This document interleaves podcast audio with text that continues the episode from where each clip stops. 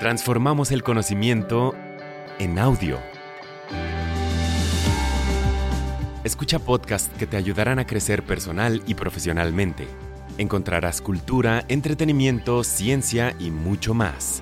Descarga la app, explora Himalaya Pro y obtén dos meses gratis de shows exclusivos usando el código Himalaya.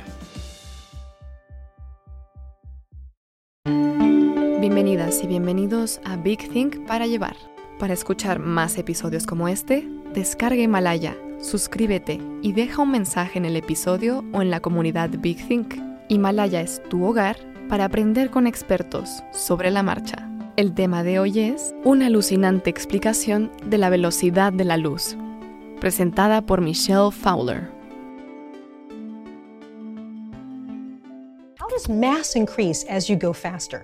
¿Cómo aumenta la masa al ir más rápido?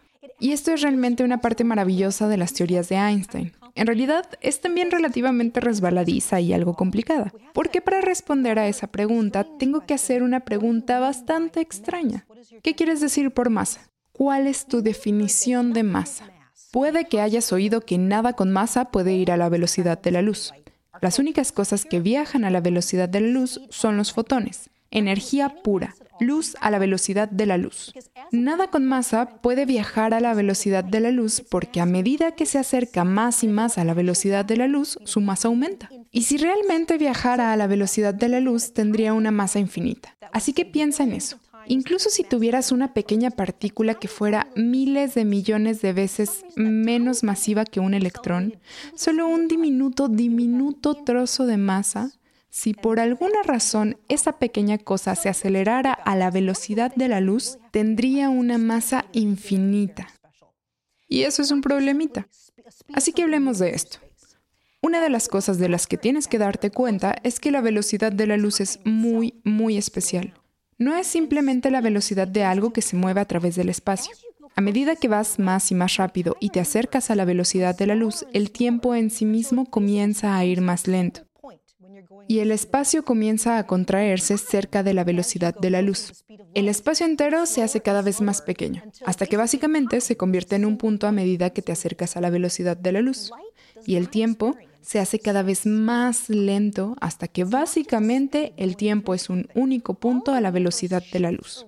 La luz no experimenta el espacio o el tiempo. No es solo una velocidad que atraviesa algo. Todo el universo cambia alrededor de esta constante la velocidad de la luz. Tiempo y espacio, deténganse cuando vas a esa velocidad. Así que la razón por la que no puedes acelerar a la velocidad de la luz y la razón por la que decimos que tienes una masa infinita se complica un poco, porque la idea que tenemos de la masa es que es en realidad una medida de energía. Tal vez recuerdes la famosa ecuación de Einstein. E es igual a mc al cuadrado, donde energía es igual a la masa multiplicada por la velocidad de la luz al cuadrado. La energía y la masa son equivalentes. La masa es básicamente una medida de cuánta energía hay en un objeto. Cuando te mueves, tienes la energía de tu movimiento también. Eso se llama energía cinética, energía de movimiento. Así que E es igual a mc al cuadrado.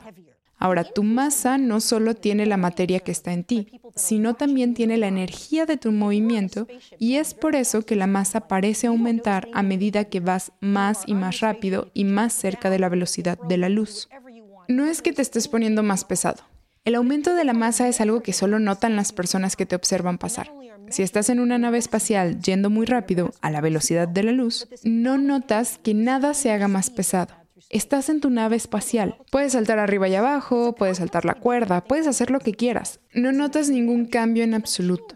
Pero si la gente trata de medir tu masa al pasar, no solo están midiendo tu masa en reposo. Ya sabes, somos masa cuando estamos quietos.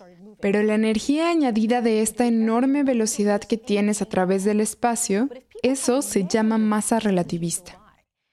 Es una idea compleja pensar que la masa en sí misma es una medida de energía, así que eso cambia dependiendo de la velocidad a la que vayas. Si tuvieras que reducir la velocidad en tu nave espacial, no mantendrías esa masa. Volverías a ser la misma masa que eras antes de empezar a moverte tan rápido. Así que, como puedes ver, es una respuesta complicada, dependiendo de cómo definas la masa.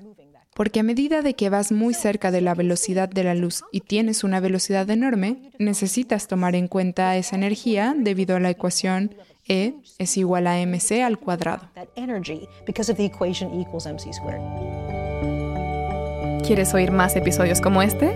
Suscríbete a Himalaya, tu hogar para aprender con expertos sobre la marcha.